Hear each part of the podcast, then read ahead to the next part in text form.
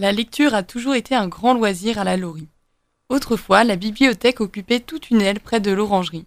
Mais beaucoup de livres avaient été vendus par les filles James avant que le château ne soit à son tour vendu avec son mobilier. Le marquis de Saint-Genis trouvait cela plus adapté de mettre sa collection plus modeste à l'intérieur du château. En détruisant l'aile de la bibliothèque, il permit l'aménagement d'une terrasse avec une pergola où vous terminerez la visite. Ici, les étagères sont gravées du M des marmiers, ce qui indique qu'il s'agit du mobilier récupéré dans l'ancienne bibliothèque. Il ne reste plus rien des nombreux ouvrages sur la botanique et sur les activités équestres. Toutefois, sur la gauche, vous pouvez voir des livres d'époque portant sur l'histoire de France et d'autres pays, ainsi que des récits de voyage qui traduisent une ouverture sur le monde. L'un des propriétaires s'intéressait aussi beaucoup aux idées des Lumières, comme en témoigne la présence des œuvres de Rousseau et de Voltaire.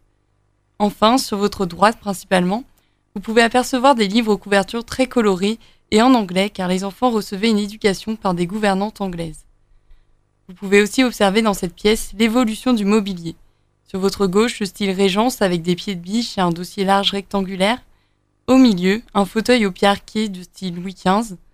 Enfin, des fauteuils de style Louis XVI avec des pieds cannelés et un dossier en médaillon.